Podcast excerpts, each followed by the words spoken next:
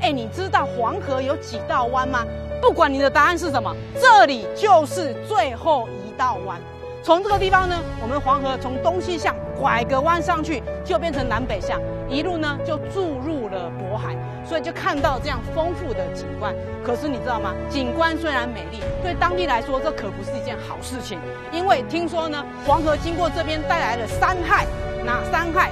刚刚听讲解员我背了很久，第一害就是风沙，第二害就是盐碱，第三害就是内涝。好，那我们具体来说，怎么样去处理这三害呢？来，我请来一个当地非常专业的人家，来小姐姐来评定。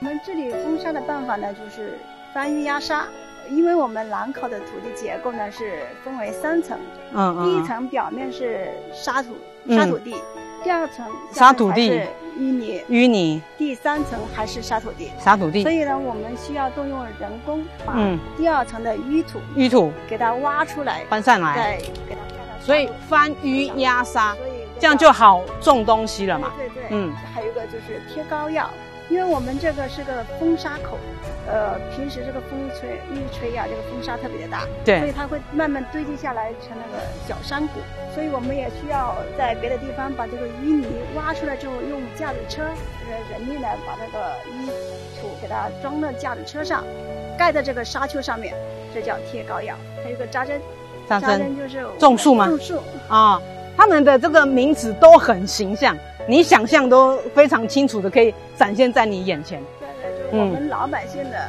这些很容易来理解。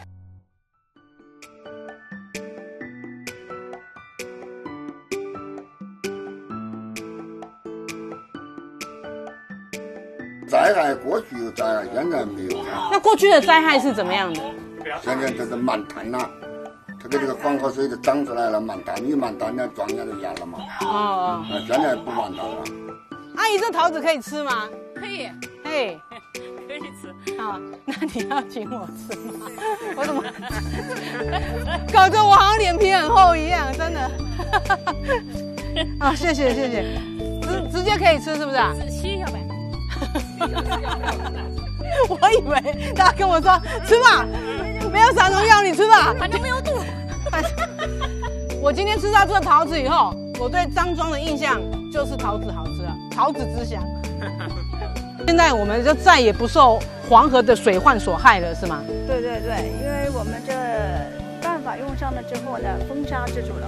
啊，黄河有六次的大改道，对不对？对。然后在兰考这个地方就有很受到很大很大的这个冲击。那虽然说呢，在地理位置上，在生活上给我们带来那么多的不便，可是各位，你从航拍啊往下看的话，其实呢，这真的是一道很美丽的湾，这也是大自然带给我们的一个丰富的景观的呈现。